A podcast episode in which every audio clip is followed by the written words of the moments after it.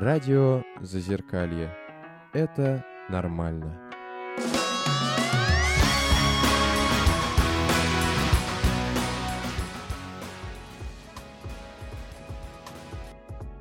Всем привет! Мы начинаем эфир радио Зазеркалье, и сегодняшняя тема у нас это тема ресоциализация, и мы поговорим о возвращении в социум после долгой болезни и госпитализации. А, мы поговорим о собственном опыте и обсудим эту тему между собой, и вообще поделимся о том, насколько это тяжело, как это делать, своими успешными и не очень попытками это совершить, и, может быть, э, что-то из этого наш, вам пригодится. И еще напоминаю, что у нас сегодня такой между собойчик, э, никого лишнего, гости не пришли, половина участников тоже не пришли. В смысле, мы без гостей. А, нас всего четыре человека. Это Светлана. Привет. Это Наташа. Добрый вечер. Это Роман. Здравствуйте. И я Даниил, и на звуке Андрей, он еще к нам потом присоединится. Вот, и я хочу начать со своей истории, первой, со своего опыта первой ресоциализации после болезни. Собственно, рассказываю коротко. Я вот заболел где-то на втором курсе института, обратился в клинику на Шабловке, клиника неврозов, я думаю, можно сказать. А, вот. А, и, соответственно, после этого я там пролежал, взял академ отпуск а, в институте. Ну и, собственно, мне дали очень, очень мощную схему таблеток, и я, собственно, целый год приходил в себя, там съездил там в Казань на полгода пожил, э, и, собственно, где-то вот на третий месяц жизни в Казани, где мало общался, эм, у меня, в принципе, начали возвращаться интеллектуальные способности, я там уже мог, в принципе, там читать, мог что-то делать, и, в принципе, уже нормально. Так что к концу года я, в принципе, полностью восстановился, я опять пошел в институт, который я потом и закончил, э, и так как мне нужно было догонять программу, я фактически в каком-то смысле учился сразу на четырех курсах, потому что были лишние предметы. Вот, и в принципе, самое интересное, к чему я рассказываю эту историю, что вот то, что вообще, на мой взгляд, вкладывают э, психиатры в понятие ресоциализация, у меня было. То есть я восстановился в институте, то есть я учился у меня появилась девушка, да, у меня появилась компания. Мы, кстати, тогда, там, в курсе на третьем мы начали играть э, как раз в группе музыкальной, тоже где-то год проиграли, пока все не разругались. Вот. То есть, в принципе, все было, да, и когда врачи говорят, э, психиатры, о том, о полноценной жизни после болезни, они, собственно, в их представлении вот эти внешние факторы являются самым главным. Они как раз говорят о том, что если человек там может работать, может там любить строить отношения, то все, то типа все нормально, это типа ремиссия. Но то, как я ощущаю, ощущал и ощущаю этот свой первый опыт, э, который у меня был, я абсолютно не считаю это ремиссией. То есть мне было очень плохо, то есть мне было очень тяжело. Э, из-за таблеток у меня была сильная усталость, и мне приходилось там добираться, то есть до метро, например, чтобы доехать в институт, я добирался на маршрутке. Потому что у меня была такая тяжесть из-за этих таблеток, что я просто не мог нормально доехать. Ну и, собственно, решения никакого не было. То есть внешне все было классно, но внутренне я абсолютно не считаю это ремиссией, и я не считаю, что это та ресоциализация, к которой нужно стремиться. Да, там были отличные моменты, да, в конце этого срока я вообще почувствовал себя хорошо, и была, ну, это, наверное, самая крутая ремиссия таблеточная, которая у меня была, но то, что я для себя понял, вот спустя там много лет там болезни, поисков врачей и так далее, что для меня гораздо важнее не внешние вот эти психиатрические истории про то, что нужно вот работа, девушка и бла-бла-бла. Для меня гораздо важнее внутреннее состояние. То есть для меня ремиссия э, это не только социум, но еще и внутреннее состояние, какое-то внутреннее, ну, не знаю, спокойствие можно назвать, удовлетворенность, которая, на мой взгляд, является основным и гораздо более важным, потому что можно работать и при этом там всю жизнь, да, на таблетках работать и при этом постоянно чувствовать себя очень плохо и никуда не продвигаться. Я не считаю это ремиссии, и я даже не уверен, что это... Да, это опыт ресоциализации, но я не уверен, что это позитивный опыт, к которому нужно стремиться и на котором нужно останавливаться. Вот, вот такая вот у меня начальная реплика. Теперь хочется послушать других участников там. Я могу немножко рассказать о своем опыте. Я вот сейчас во время э, разговора, во время первой реплики думала, э, что именно рассказать, и поняла, что э, в первую очередь хочется поделиться тем, что ну, я заболела довольно поздно для своей болезни, у меня биполярное расстройство, заболела в 28 лет, а замуж я вышла в 17, и в 18 родила дочку. Соответственно, когда был яркий острый эпизод болезни, у меня уже был ребенок, был муж, в общем, и они не дали мне выпасть из социума совсем, и было еще ну, много друзей, которые меня поддерживали, ну, и они сейчас со мной, и муж, и ребенок, друзья.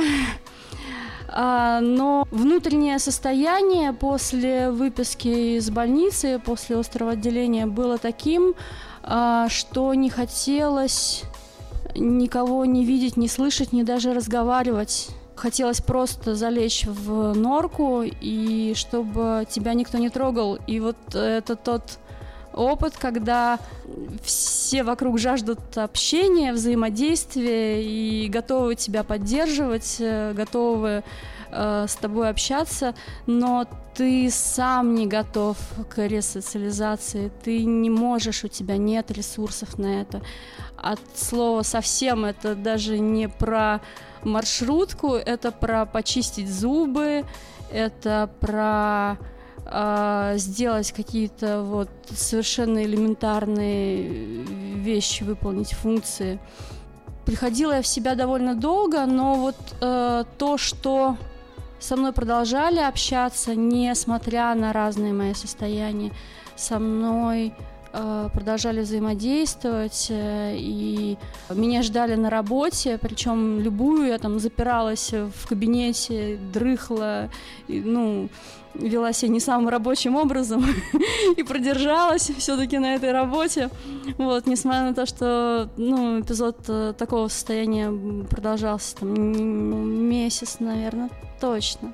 Оно спасло, то есть вот как бы человек не сопротивлялся общению, ну, конечно, совсем навязываться, может, не стоит, но продолжать аккуратно вот стучаться в такую дверцу полусонную и полузакрытую, э, мне кажется, надо, потому что это выводит не сразу, постепенно, шаг за шагом, но это выводит из депрессивных состояний и помогает.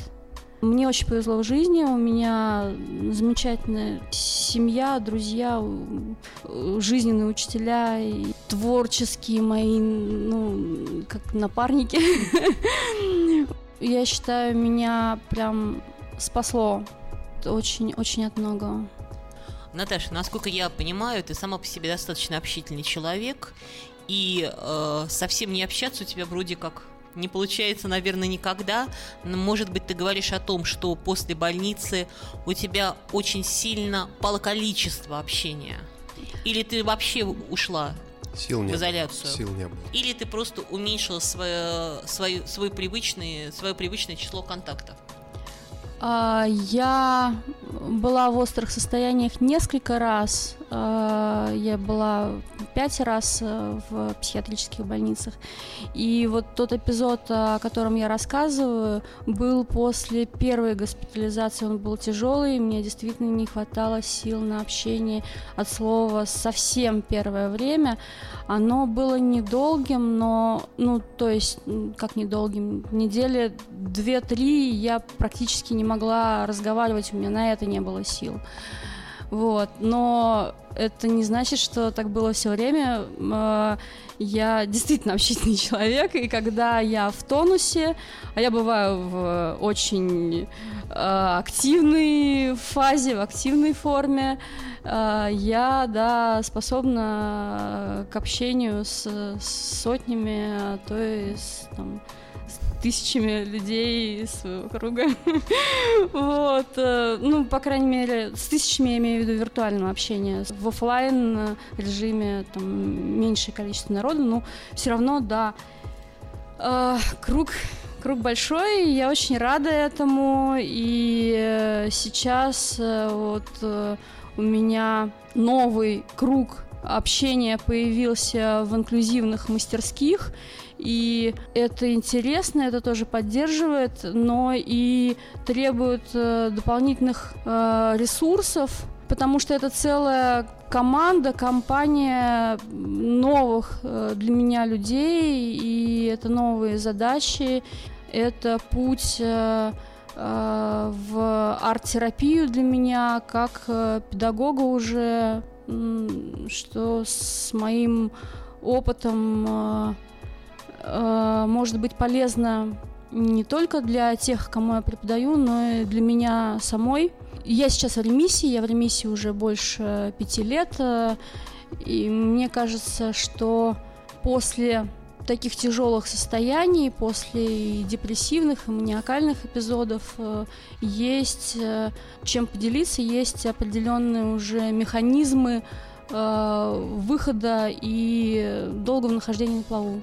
Мне вот когда ты говорила, и мне хочется на этом чуть-чуть поподробнее остановиться, потому что моя все-таки моя история была немножко без какого-то резюме, она скорее о том, что я не считаю ресоциализацией полноценной, но это ну не совсем то, что мне хочется донести до слушателей, не единственное. И поэтому мне хочется остановиться на той важной вещи, которую ты сказала, что у тебя какое-то время после, как я понимаю, острого состояния, это психоза, эм, какое-то время после этого у тебя вообще не было ресурсов на полноценное длительное общение, тебе нужно было как бы вот так вот э, прийти в себя. И у меня это тоже было, я тебя хорошо понимаю, что после этого вот когда был мультфильм, который мы делали, вот там вот я говорил, что мне нужно было вообще длительное время, несколько лет, чтобы меня никто не трогал.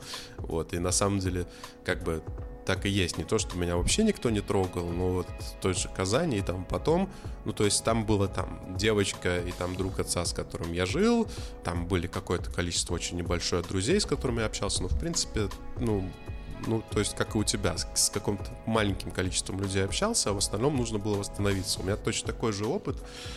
А, и как я понимаю, и то, что я слышал от других людей, и то, что у меня вот в последней моей ресоциализации так и было, это как мышца, которую нужно постепенно наращивать что как бы что нет смысла прям вообще типа сидеть и ждать э, типа когда захочется поговорить, потому что Да, так это не верно. работает. Вот. Ну как, тут нужно потихоньку заставлять себя там говорить там час там с кем-то там, ну два или ну как- какое-то время, ты поняла. Пять минут для первого времени вполне достаточно. Собственно, да, на этом хочется подвести к завершению этой части, что это очень длительный э, процесс ресоциализации, нужно его делать постепенно и очень часто даже, когда нет ресурсов, искать вот этот свой, как сказать, маленький запас прочности и его использовать, общаться с другими людьми 5 минут, 10 минут, час, э, уж насколько можешь. И так потихонечку-потихонечку обратно вписываться в общество. Даниил, ну, мне хочется добавить, что, наверное, не только общение надо включать, Конечно. да. а поначалу, как я понимаю, особенно после первого попадания в больницу, нет сил вообще на многие вещи. То есть надо себе, приходится себя понуждать э, делать даже самые базовые вещи. Такие как умыться, почистить зубы, причесаться, приготовить еду, заправить кровать. И общение, как одна из сфер человеческой жизни, оно тоже надо включать в свой план на день. То есть вот составлять себе тот минимум действий, который тебе надо сделать, и как-то идти, если нет сил делать это спонтанно, то делать это хотя бы по плану. И хотя бы написать вот базовую рутину, базовые действия, которые ты делаешь, и хотя бы на, насчет- напротив них ставить галочки в этом плане.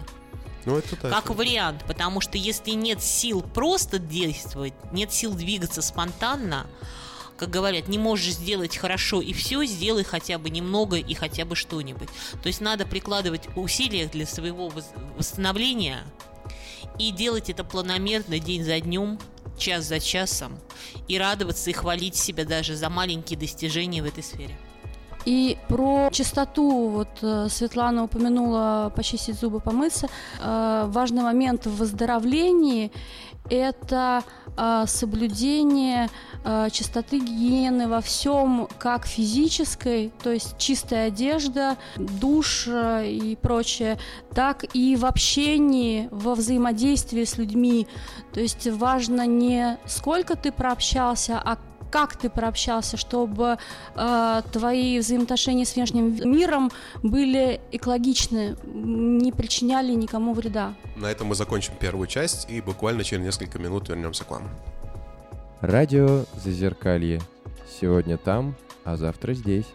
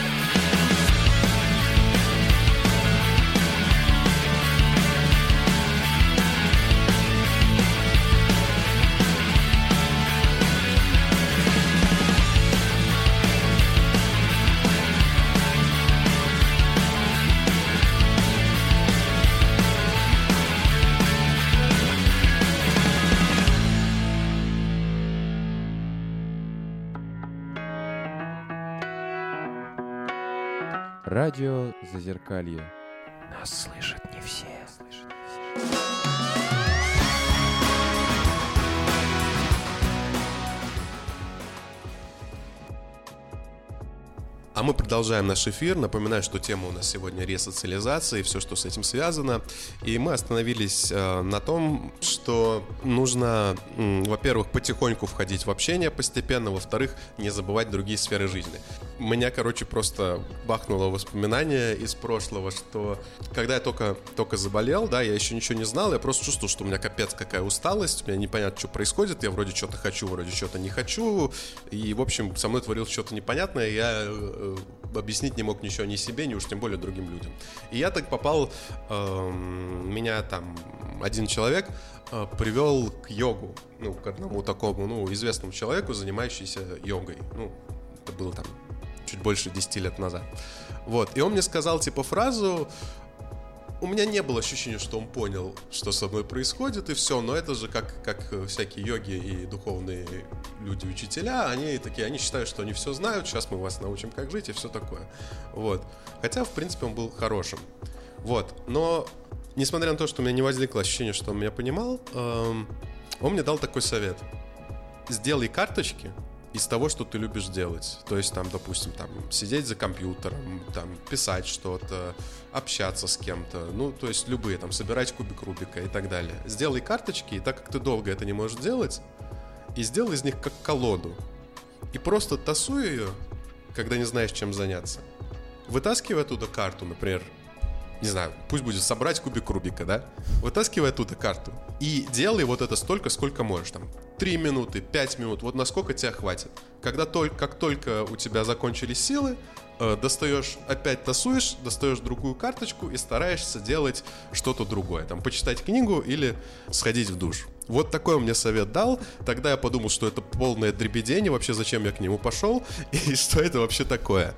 Э, возвращаясь к тому, э, с чего мы начали, со временем я понял, что в этом есть смысл, потому что вот у меня, например, так, и, как я понимаю, там и у тебя, Наташ, так же, и у тебя, наверное, тоже, да, и у Светланы, ну, то есть э, у всех людей примерно так же, что сил мало, и что нужно переключаться с одной деятельности на другую, и как раз таким образом все сферы и постараться затрагивать. И в этом плане это действительно рабочее, что когда после тяжелого периода я вот работаю примерно так, что я там минут 10 читаю книгу, минут 10 сижу за компьютером, минут 10 с кем-то общаюсь. Общаюсь, когда я понимаю, что все, интеллектуальная деятельность для меня на сегодня закончилась, я хожу гулять.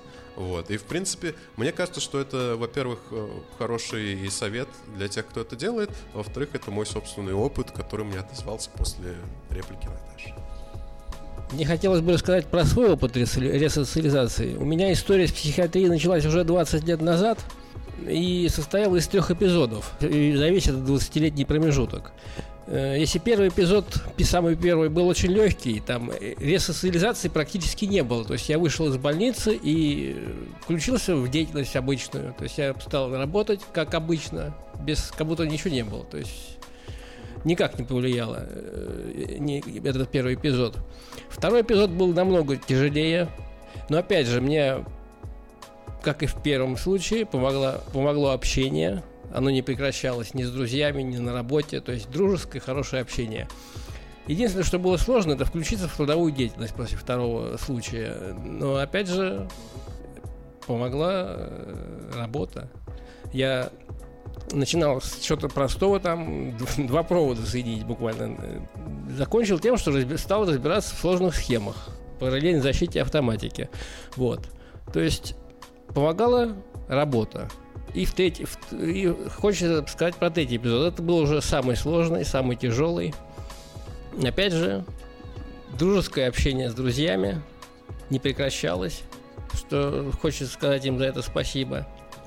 И работа, то есть э, никаких перерывов, то есть по выходе из больницы никаких перерывов, никаких там отходников, там лежания где-то дома, что-то ничего, не делания, таких перерывов не было. То есть сразу после больницы включение в трудовую деятельность. И это помогло восстановиться. То есть вот уже 10 лет никаких повторных эпизодов нет после последнего. У меня единственный вопрос, прежде чем Наташа возьмет слово. А, у меня вот вопрос чисто от себя, и мне кажется, очень клевый вопрос. А, вот, вот ты говоришь, что там э, после второго эпизода было очень тяжело э, опять вернуться к работе. Что да, там да, нужно да. было вот там, ну, буквально очень простые вещи делать. Вот, и, соответственно, вот когда ты вот это делал, ты же знал, что раньше ты разбирался в этом гораздо лучше.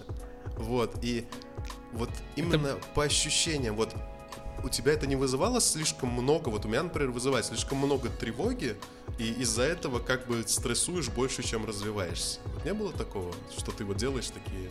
Да, был такое ощущение вот такого сильного мандража, что я вот сейчас допущу, допущу какую-нибудь ошибку, что, что там что-нибудь загорит в, этой, в этом электричестве на подстанции, что-нибудь сломается, что-нибудь какая-то авария произойдет.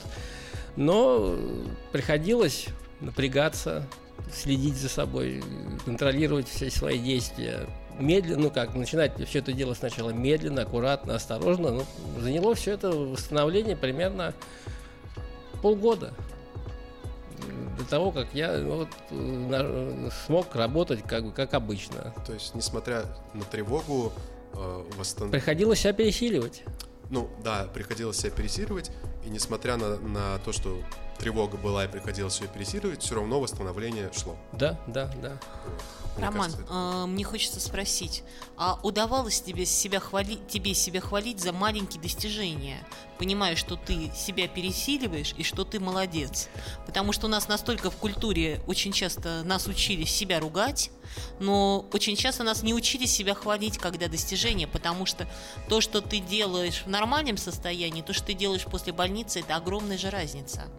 То есть ты обычным, например, в обычном состоянии, в здоровом состоянии проработать, например, 5 часов или 8 часов может не составлять труда, а после больницы сосредоточиться даже на 15 минут, это может быть огромный труд, и это тоже очень большое достижение. Удавалось ли вот так вот относиться? Ну, я вот запомнил такой эпизод, что вот когда я после второго случая Э, я вышел, я был на таблетках еще какое-то время, э, довольно большие дозы. Мне хотелось спать на работе, я просто приходил утром и ложился спать. Пока мне не скажут, что Рома хватит, э, я продолжал лежать так на столе, на руках. И я вот запомнил такой эпизод, что в какой-то момент я понял, что действительно хватит. И несмотря на эти высокие дозы, я просто перестал засыпать. Силе воли на одной. Просто, ну, правда, потом сократили там месяца через два, через три эти дозы. Но все равно какое-то время я на высоких дозах и на силе воли не спал, бодрствовал и нормально сидел. А может и просто... За, за, за это я себя тогда похвалил, я это запомнил. А может просто время пришло, да? Поменять немножко модель поведения? Да, Что да, тоже да. может быть. Да, да, да.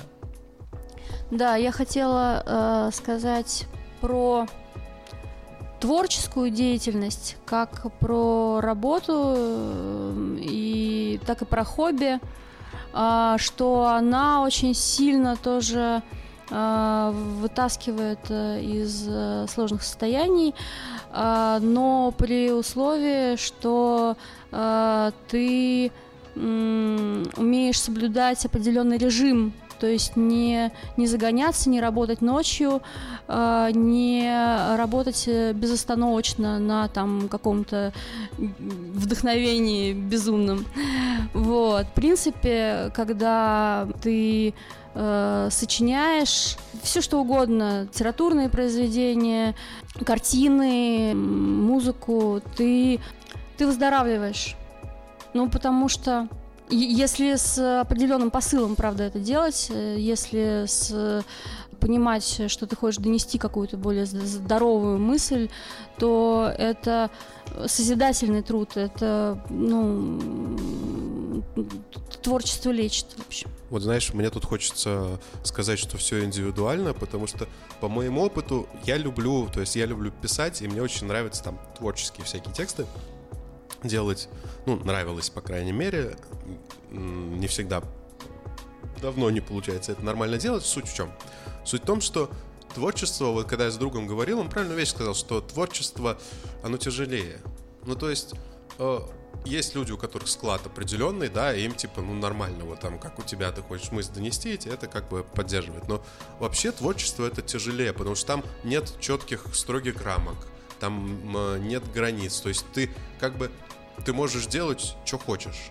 Ну, понимаешь, то есть... эм, если тебя внутри колбасит, если у тебя этих внутренних рамок нету, это становится очень тяжело, да? Объясню, что я имею в виду. Вот у тебя, например, ты говоришь, ты говоришь, вот ты хо- хотела какую-то мысль донести. Вот, то есть и ты к этому двигалась, как я понимаю. Вот у меня, например, э, почему это для меня тяжело, потому что я, например, пишу текст, и если в нормальном здоровом состоянии, я, в принципе, понимаю, так, вот этот оборот мне нравится, вот этот оборот мне не очень нравится, вот этим часть текста, частью текста я доволен, насколько вообще может быть писатель доволен своим текстом. Вот, вот этой частью текста не очень доволен, это в нормальном состоянии. И то в нормальном состоянии тоже не всегда это понимаешь. Ну, давайте будем честными. Вот, но... Ну, мне так кажется, может быть, не у всех так. А, но в состоянии тревоги, в состоянии, э, ну, в состоянии, условно говоря, по- после острого состояния или там в тревожном состоянии, то у меня вот этих границ нету. Вот Ну, понимаете, не Да, поним- я да. просто не знаю, я, я очень хорошо это понимаю. Тут важен, наверное, некоторый самоконтроль, ну, дисциплина в этом. И очень важно структурировать, систематизировать свою деятельность и даже писательскую деятельность. Допустим, когда ты ведешь э, дневниковые заметки, и потом э, их э, изучаешь сам, а лучше обращаешься с ними к специалисту, к психологу, это очень сильно помогает. Когда ты рисуешь и отслеживаешь свое состояние по своим рисункам, как-то анализируешь, э, или стараешься, ну, нарисовать доброе, светлое, несмотря на то, что у тебя сейчас происходит, я хочу о доброте. И вот прям через э, полную темноту ты двигаешься к свету. Ты воспитываешь себя. Лучше, конечно, заниматься, наверное, в тяжелых состояниях арт-терапии с специалистом, то есть э, рисовать не вот э, в свободном прям полете, хотя выплеск любой энергии, он, ну, часто помогает. Это как вот э, побегать, груш побить, э, проораться, пропеться, мазки там положить на холст, продавить его там, до дыр. Ну, это тоже кайфово, это тоже Э, помогает, да. Кайфово помогает, но все-таки лучше с э, психологом, наверное, хорошим. Ну, Наташа, наверное, то, что ты говоришь, это все очень здорово, но я хотела бы добавить еще такой момент, что в творчестве надо относиться еще к себе с изрядной долей чувства юмора. И все, что мы делаем, не надо воспринимать как искусство. Надо понимать, что иногда это просто способ арт-терапии прожить эмоции. Прожить те эмоции и чувства, иногда токсичные, которые отравляют нас изнутри. Потому что очень сложно, когда ты относишься к себе очень серьезно, ты относишься очень серьезно, ты, у тебя, ты утрачиваешь критичность. А то, что мы делаем, особенно в сложном состоянии, это прежде всего терапия, а творчество, мне кажется, это немножко другое. Когда ты э, занимаешься терапией, вытаскивая себя за косичку из психологического болота, очень э, часто, не всегда, конечно, но бывают случаи, когда это вытаскивает еще и других людей.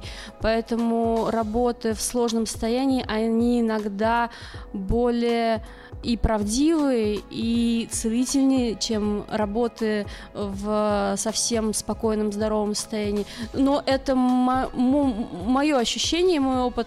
Я не берусь утверждать, что это Я- непреложная истина. Ну, Наташ, да, по крайней мере, об этом ты очень честно и замечательно рассказываешь в своей книге «Сердечный сбор». Спасибо. На последних твоих словах я вспомнил Есенина, потому что я всегда любил больше позднего Есенина, а позднего, поздний Есенин, ну, я сейчас стараюсь без мата разговаривать на эфире. Поздний Есенин, он очень круто мне всегда попадает, но это такая, ну, мрак. Это черный человек, это вот все вот эти вот истории. Ну, там мало, мало про васильки и про ромашки, как было в начале.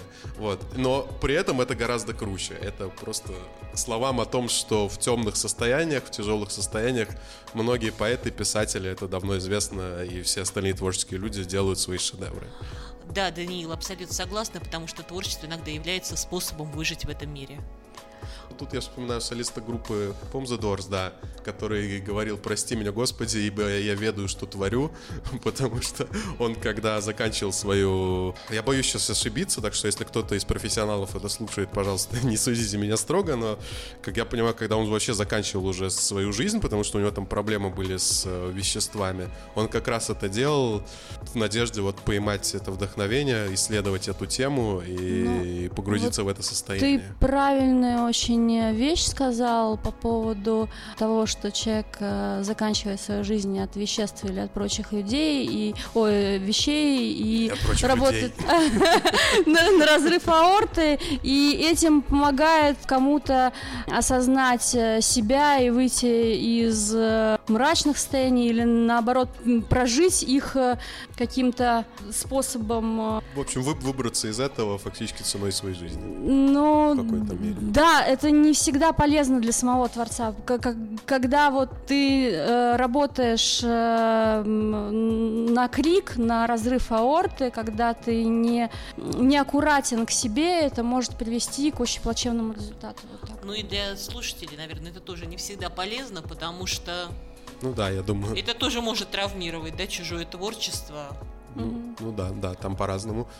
Тему про Джима Моррисона одна из его биографий называлась «Никто не уйдет отсюда живым». Немножко позитива от Андрея.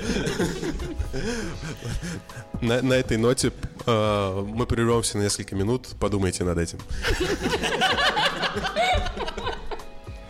Радио Зазеркалье. Уж лучше вы к нам.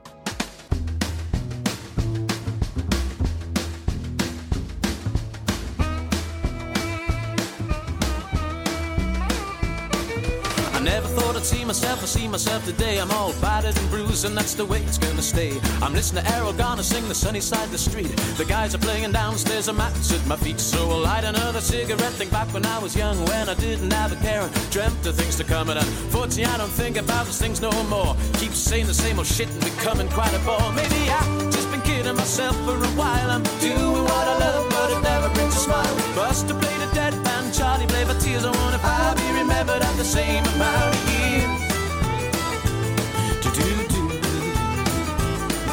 I never thought I'd see myself, I see myself today. I'm talking to my shoes, but they don't listen to what I say. I'm watching on the waterfront, I could be a contender, but all my demos come back saying, please return to sender. So I put on my jacket deliver them by hand, but by the time I get there, I'm too drunk to stand. So I go back to bed, put Django on. Evidence, well, that's another day gone. Maybe I just been kidding myself for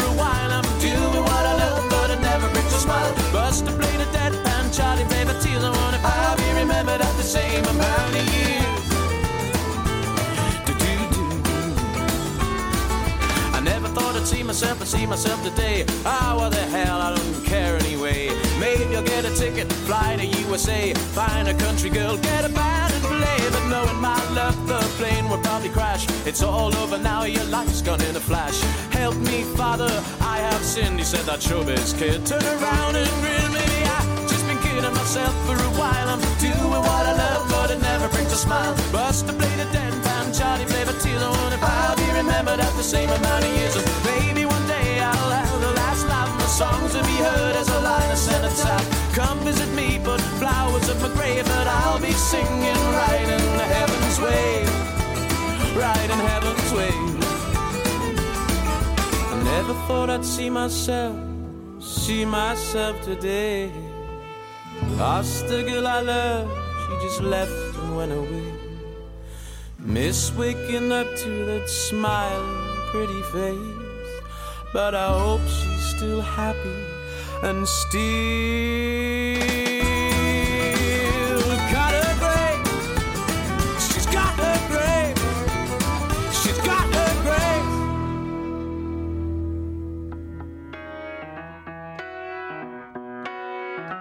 Радио Зазеркалье. С ума сойти.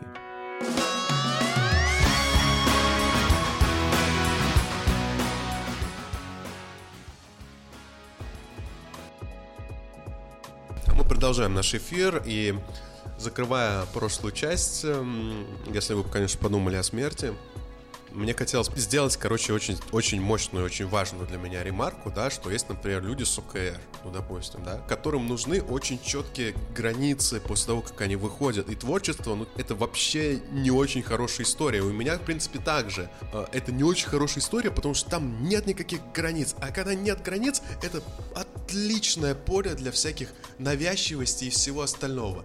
Вот, и, блин, поэтому, мне кажется, для каждого по-своему, потому что для определенного типа людей с типом расстройств им наоборот нужно вот объяснить. Вот ты делаешь, условно говоря, идешь из пункта А в пункт Б и делаешь задание С, и для них это будет восстановление. И мне, кстати, тоже какие-то моменты восстановления это больше нравится, потому что все понятно, все просто и как бы ошибиться, ну, практически нельзя.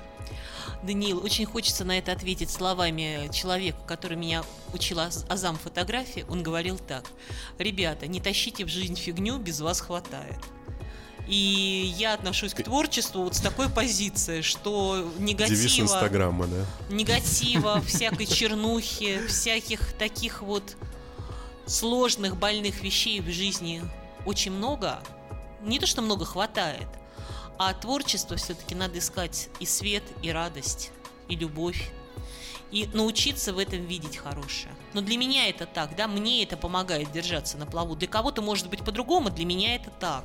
Я очень благодарна моему учителю, который мне вот эту вот идею подкинул. Я, кстати, Ну вот даже про добро и хорошее, э, ты знаешь, э, что э, перебарщивать с ним тоже нельзя, потому что когда очень сильно прет, и ты вот э, про добро, про добро, и на таком вот э, счастье, на радости все как бы э, выше и выше э, уходишь э, в э, маниакал, это тоже не есть гуд. э, Ну, вот у меня даже то, то, что я принимаю лекарства, я их называю таблетки от счастья.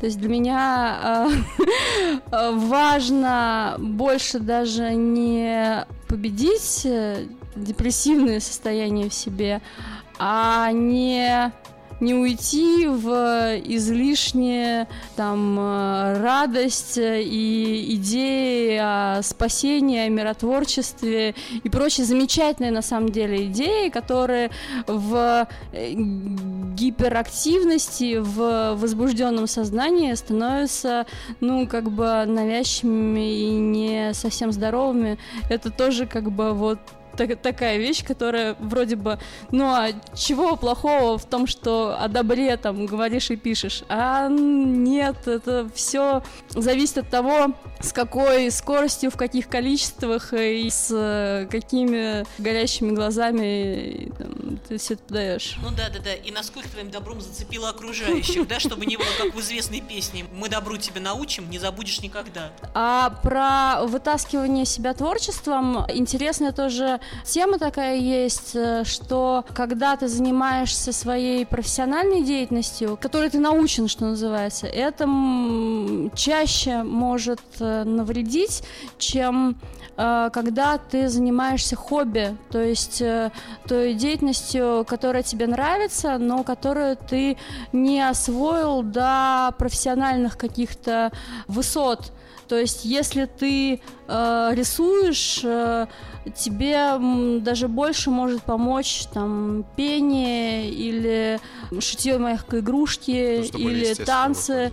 Ну нет, то, что тебя не загонит сильно, то есть э, то, в чем ты вот не зациклишься и не будешь относиться именно как э, к искусству, как вот э, с максимальной какой-то эм, отдачей и целью быть, там, не знаю, лучшим, перепрыгнуть других, перепрыгнуть себя, там, донести, там, ну, шедевр Более создать. Ну, Наташ, наверное, это все-таки субъективно. Но э, я знаю, у нас просто э, занимался вот, ну и занимается сейчас э, на пении человек, закончивший э, институт культуры, оперный певец, э, который так захотел обточить э, песню, так долго ее пропевал еще после занятий, а он ходил на занятия вроде бы арт-терапии пения, что пел до э, такого состояния, что попал в больницу. А мне наоборот пение как бы больше помогает. Ну, то есть это все субъективно, конечно, но я слышала неоднократно то, что чаще помогает тот вид деятельности, который не является твоим профессиональным. Мгм, Понял. Я бы тут хотел сказать, что, например, опять про свой опыт, ну, потому что у меня другого нету. У меня работа была как, как, это, как бы моя хобби, потому что она мне очень нравилась. Э, Я ее любил, и мне нравилось ей заниматься, и вот а, именно работа меня вытащила. И там и те моменты, вот как ты сказал, что А, А, Б, С, там какие-то промежутки, а, атак, Б, там потом С идти.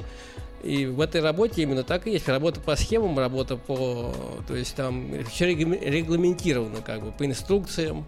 И это помогает восстановиться. То есть, когда ты знаешь, что зачем делать. И По какой-то порядку. результат По порядку. да, И, и какой результат будет. А творчество в этом случае или хобби, когда ты не знаешь, что, что, что делать, не знаешь, какой будет результат, не знаешь, с какой стороны подойти Не к этому. знаешь, зачем ты это делаешь. Да, не знаешь, не знаешь вообще, зачем это хобби, ну, бессмысленное занятие, как бы, это хобби в данный, в данный момент, и оно не помогает, я, я так считаю. То есть у меня было так, сначала вот то, что мне нравилась э, трудовая деятельность, а потом уже подключалось хобби, когда, когда ну, выходил на какой-то уровень уже восстановления. Вот было так. Ребят, ну про хобби-то, мне кажется, все понятно. Зачем занимаются хобби? Для плезиру, для удовольствия, для чего же еще-то?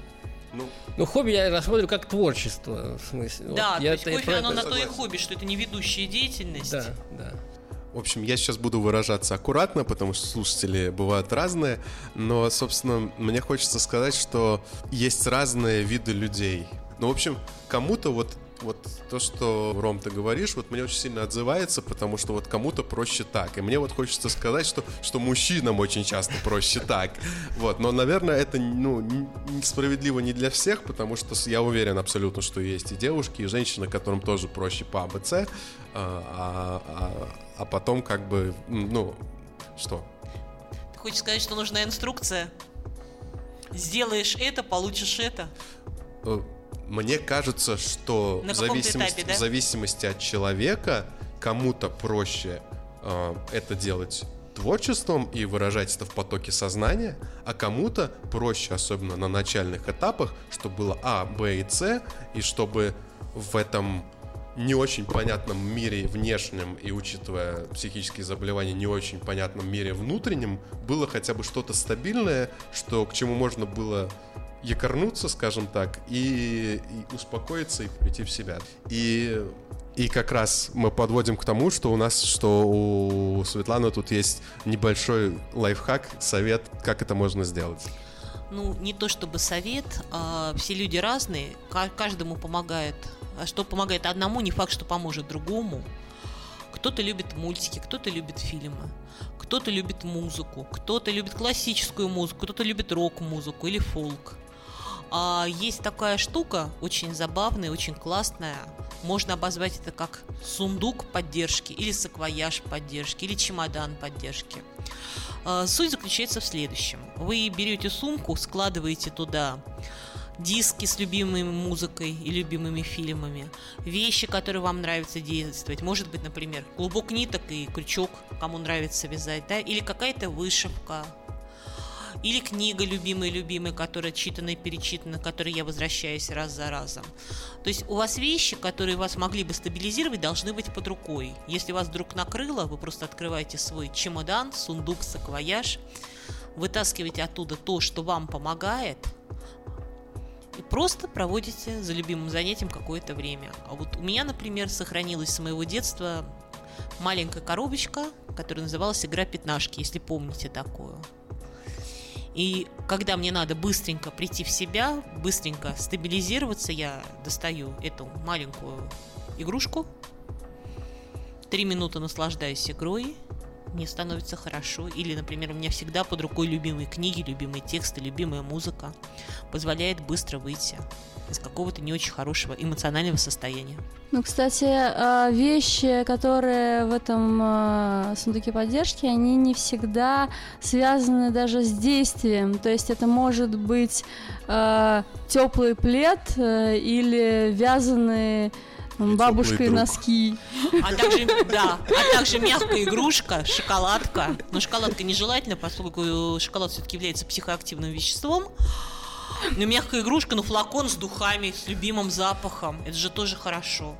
Какие-то у вас Или мыло какое-нибудь. Да, или фотографии из каких-то мест, где вы бывали, вам там очень нравилось. иногда, кстати, токсичны, потому что... Смотри, какие, Наташ. Ну нет, я о том, что иногда э, самая милая, добрая и невинная фотография может э, вызвать э, воспоминания слишком хорошие, приведущие к слезам, соплям, что сейчас этого нет, допустим, или что, ну, как бы не так, как хотелось бы.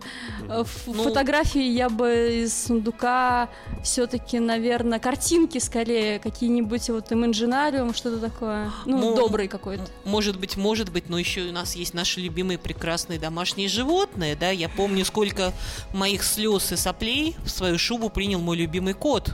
Это называлось «Масенька, меня мальчик не любит» и слезки-слезки. Вот я, кстати, не знаю насчет этого, потому что у меня, например, дома обстановка довольно тревожная, и кот ее просто дополняет, потому что это наглая черная морда, которая тоже начинает задалбывать. То есть он вообще, то есть после того периода медитации, когда я стал слишком спокойным, он решил, наверное, что я его пуфик, который, с которым хорошо и спокойно.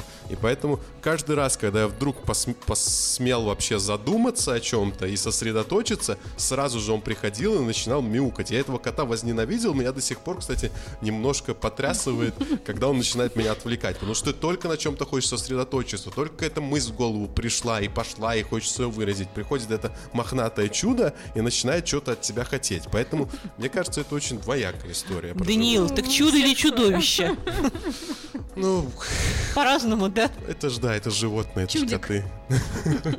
Поэтому, да, ну, э, тут не для всех. И, кстати, я еще хотел выставить адвокатом дьявола выступить по поводу шоколада. Мне кажется, это тоже крутая типа тема, но может быть не для всех, для меня точно, потому что это источник, опять же, я уж не помню точно, серотонина или дофамина, я уже не помню.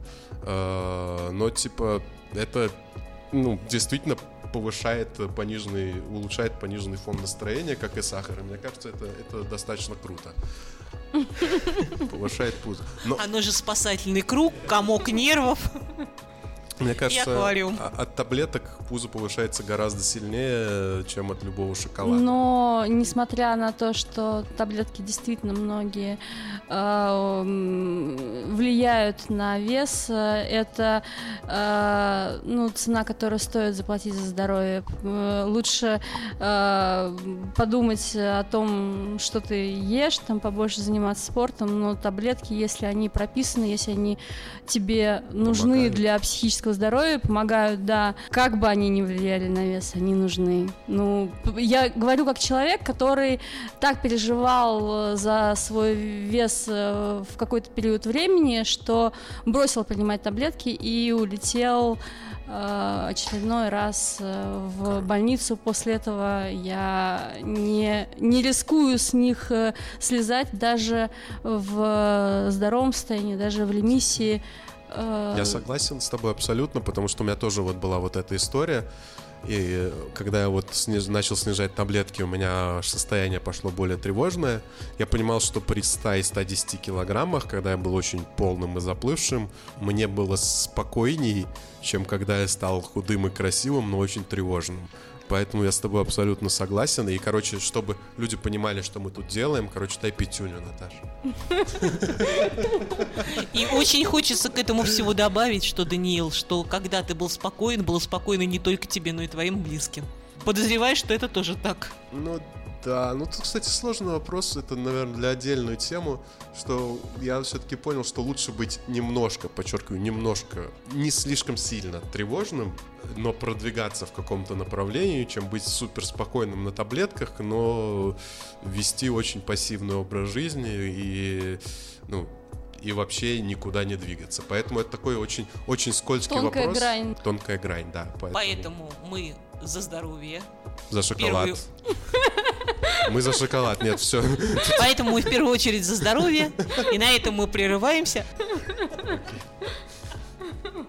Радио Зазеркалье. Сам такой.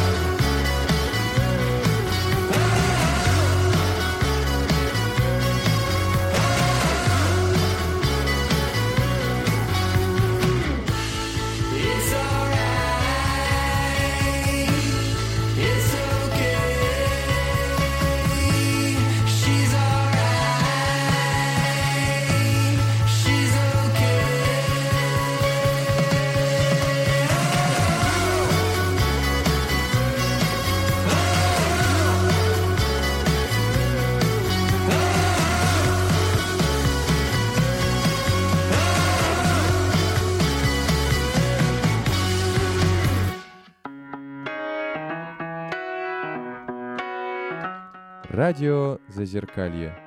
Уж лучше вы к нам.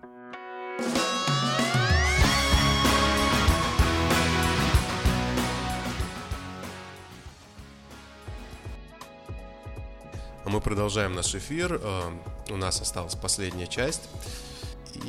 Мне больше хочется вот отойти от этой темы про болезнь, и больше хочется поговорить о каких-то здоровых способах переключения. Мне, наверное, хочется начать с себя любимого, а потом переключиться на иного человека без диагноза. Так что потом мы послушаем Андрея.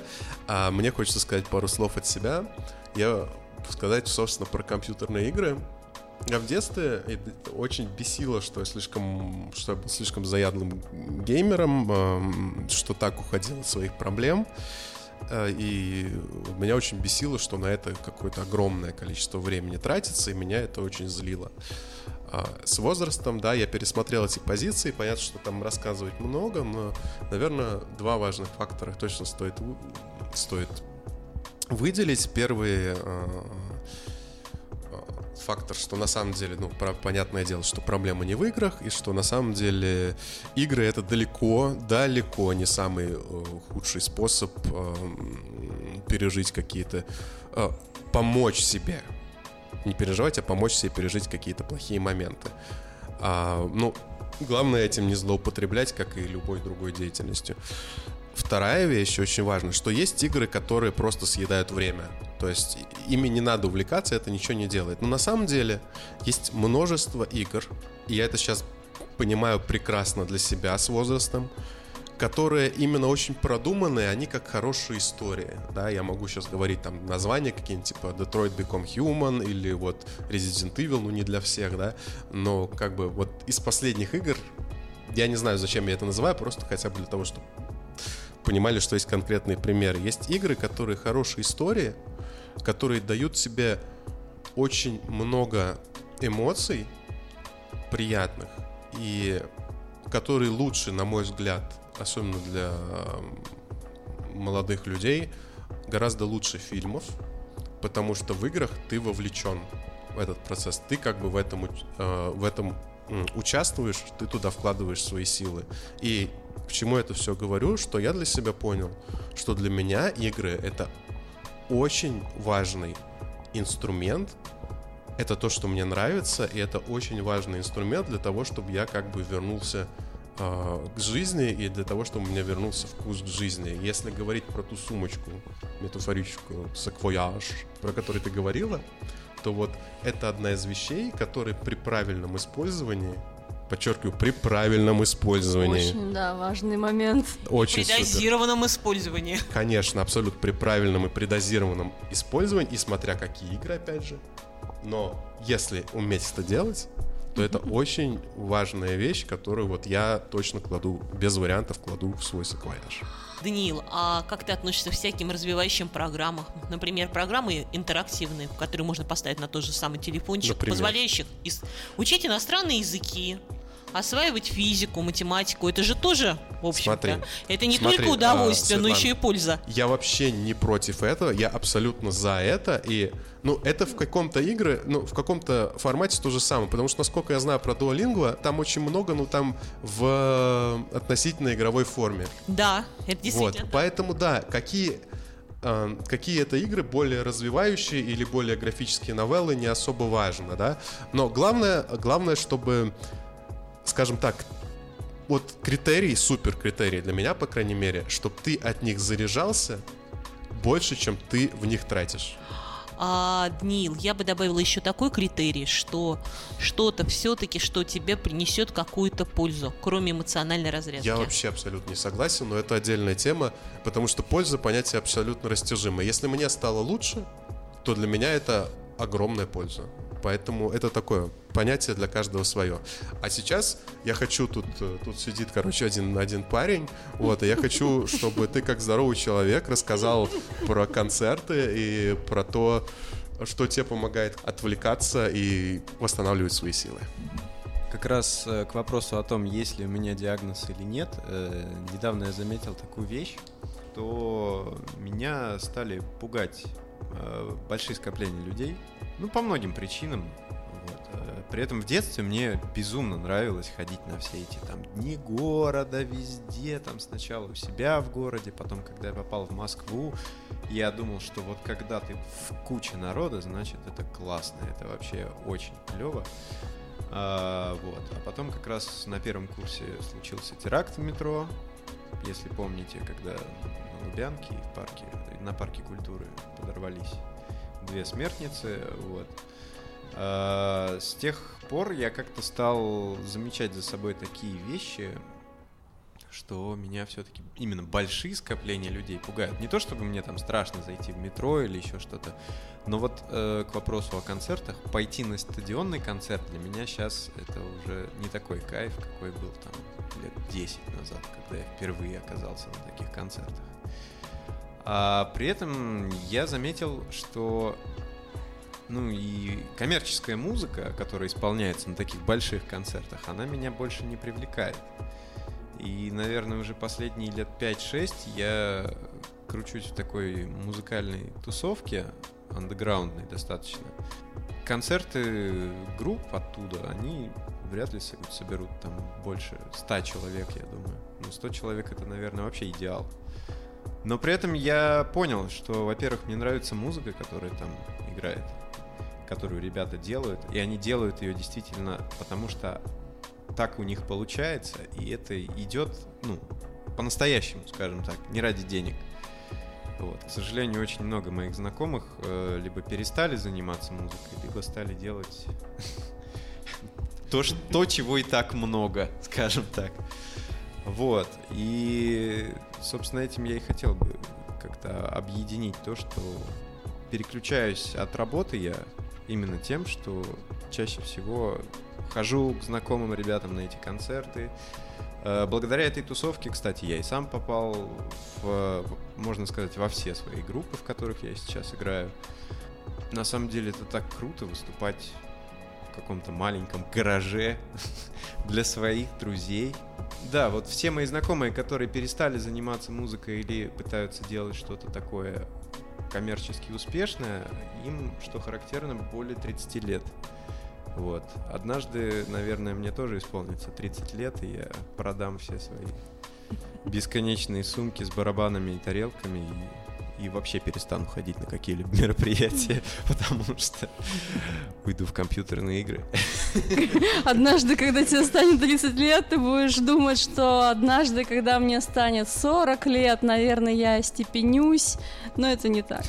А, а когда тебе станет 45 лет, ты скажешь, где же моя молодость, где же мои барабаны, где мои тарелки? Ух, и что же я столько лет в это все нет. не стучал со всей душой.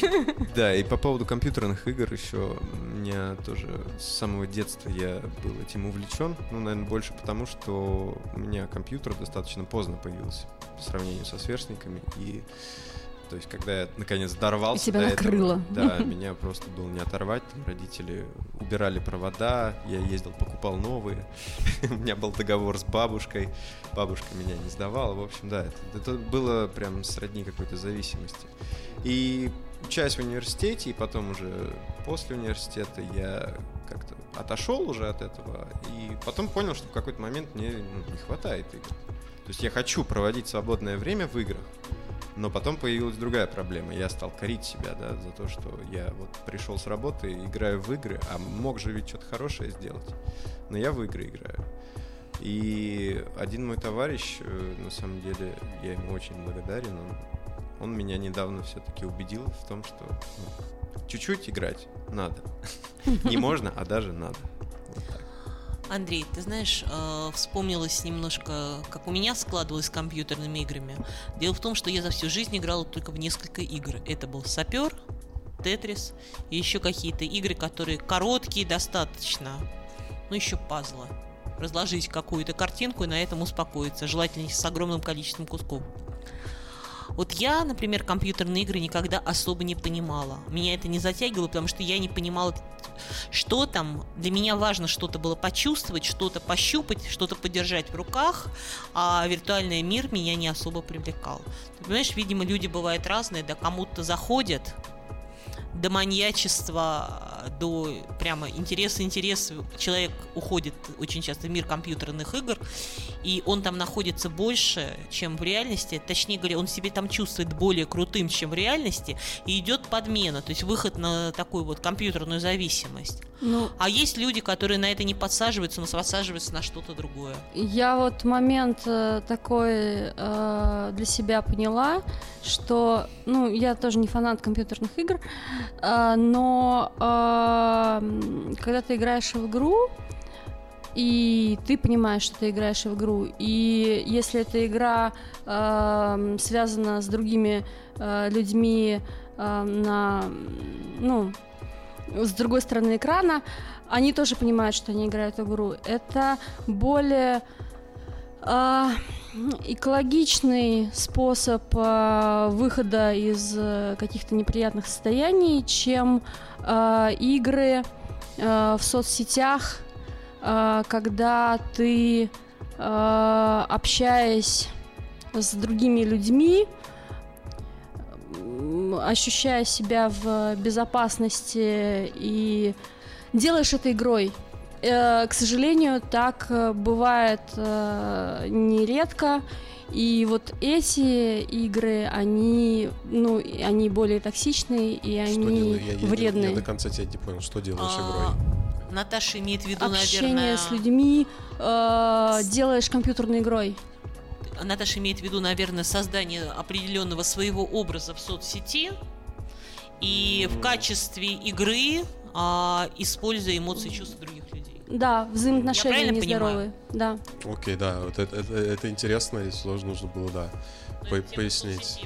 Это да, это вообще, я, я вот сейчас мы говорим, я понимаю, насколько это опять глубокая тема, и хотя, хотя мы ее давно уже как-то брали, все-таки здесь есть что обсудить, да, и, и, возможно стоит ее взять еще раз, но все-таки говоря пару слов о том, что важно сказать, мне кажется, очень важно, это очень сложный вообще вопрос и процесс, сколько ты об этом не говори, и каждый решает сам, но очень важно использовать те же и игры, и соцсети, э, возможно, как небольшое отвлечение, но, но не как, э, но не как э, уход от реальности, не как уход от проблем, потому что тогда это перестает быть чем-то полезным и становится чем-то очень плохим, что только накапливает боль внутри тебя.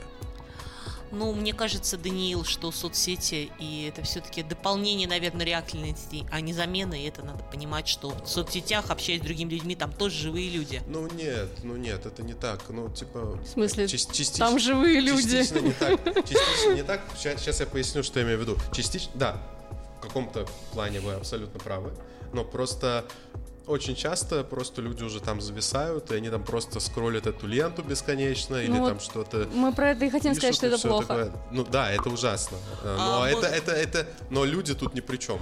Нет, смотри, Мы уже, короче, да, мы уже не, не будем, не хочу об этом спорить, э, не будем об это, в это сильно углубляться, слишком большая тема. Мне хотелось что-то в конце сказать, что э, я тебя во многом понимаю и в плане проводов, и в плане вот этого периодов, что вначале ты слишком сильно в этом зависаешь, э, а потом ты как бы ты вообще не хочешь в этом зависать, потому что думаешь, что просто так тратишь время. И мне вообще кажется, что эта история больше про наше поколение, которому сейчас там за 20 и до 40 лет, ну, плюс-минус. Это очень сильная история про наше поколение, что нам приходится переосмысливать эти игры и вот в итоге приходить на горьком опыте к тому, что да, это классная штука, но да, ее нужно вот уметь как-то чуть-чуть встраивать. Вот, блин, у меня абсолютно такое же ощущение.